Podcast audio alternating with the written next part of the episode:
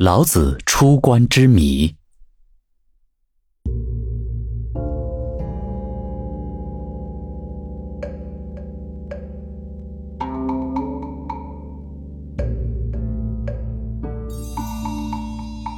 老子，约公元前五百八十年至五百年，姓李，名耳，字伯阳，又称老聃。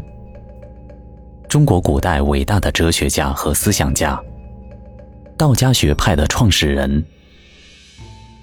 老子曾在周国都洛邑任藏室使，即国家图书馆馆长，故博学多才。孔子周游列国时，曾到洛邑拜访过老子，这就是史说的“孔子问礼”。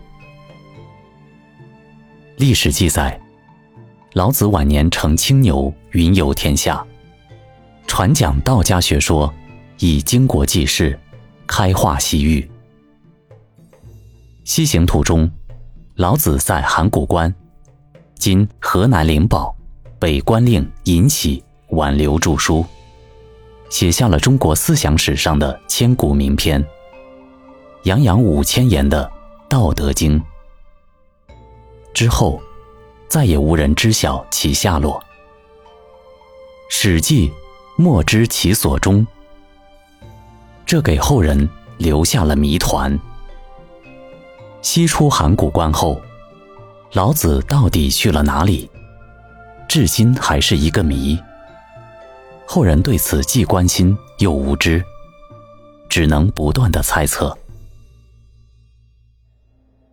西行说。这个引起很多考古学家和历史学家的兴趣，却至今没有得出很确凿的证据。有人说经流沙奔印度去了，并说老子到印度传教，教出了释迦牟尼这样的大弟子。历代不少人认为，此说只是道教为了抬高自己、贬低其他宗教而捏造出来的。而有人说，晚年的老子在甘肃临洮落脚，为归隐老者教练内丹，养生修道。得道后，在临洮超然台飞升。而又有人胡乱猜测，说那时治安差，有可能被人半路打劫，导致意外身亡。一，老子画胡说。史见《后汉书·湘凯传》称：“或言老子入夷狄为浮屠。”就是说，老子肩负重大使命，到西边教化胡人，并且后来成了佛。但自古至今，在西方没有找到老子的任何踪迹和遗物，所以此说存疑。二是。甘肃河西说，班固在其《汉书艺文志》中指出，老子入关西去，尹喜去力而从之，且拒之游流沙之西。这说明，老子在尹喜的陪同下，一直到了甘肃河西的居延地区。持这种说法的人，列出了老子在甘肃的大致线路。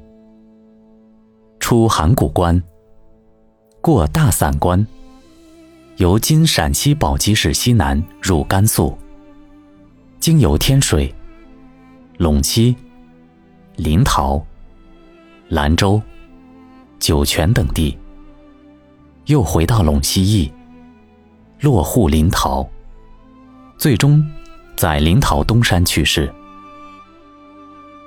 老子在临洮去世后。其子嗣在此繁衍。唐太宗李世民所修《世族志》中称：“李氏凡十三望，以陇西为第一。”于是有“天下李氏出陇西”之说。元帝说：“一是洛宁说，老子出关之后，根本没有继续往西走，而是调整方向，经卢氏到栾川，最后在洛宁去世，并葬于洛宁寿安山。持这种说法的人，一般为洛阳人。他们认为，老子一生始终没远离河洛地区，所以洛阳郊县大有老子踪迹。他们推断老子西出函谷，不过为表明自己不投楚国，所以老子向西，意在入秦不入楚。但走着走着，忽然想起西边是周的根据地，故而半途折返。回到栾川，青山绿水，正好隐居。理由是，洛宁县城东五公里寿安山南麓有祖师庙，其实就是老子庙。依据其一是《古竹书·老子藏其造》中记载，老子葬寿安山，其周所四龙围绕。如今，祖师庙周围。果然有四条深谷，宛若四条游龙。其二是，北宋林宁素《水镜相术论前言》中记载：老君者李耳，卒葬于永宁之寿安山。二是，栾川说，老子出关是虚晃一枪，出关后马上掉头，沿国国古道，从灵宝。卢氏辗转至栾川隐居，故有老君山。如今的老君山，确有残碑文物为证，还有老君河、老君庙，以及四月初八的庙会，都是纪念老子的。东归说，《庄子·天道篇》有一段记载，叙说了老子离职后便离开周氏。而归居了。老子的故乡位于今天的河南省鹿邑县，离孔子所在的曲阜不远。孔子还曾拜访过老子，也就是传说中的“孔子问礼”。这件事不论是在《庄子》《韩非子》《吕氏春秋》，还是在儒家著作《礼记·曾子问》中，都有记载。说明老子退隐后东归的说法比较可靠。从目前所掌握的史料来看，只有老子退隐后东归的说法有文献依据，其他的说法还有待学术界提供新证据。不过，西出函关，紫气东来，西渡流沙，不知所终，到后来都成了典故。其文化意义已超过了考据意义了，其审美价值也超过了考证价值。从此，让道家文化有了一个神秘走向和青色弥漫。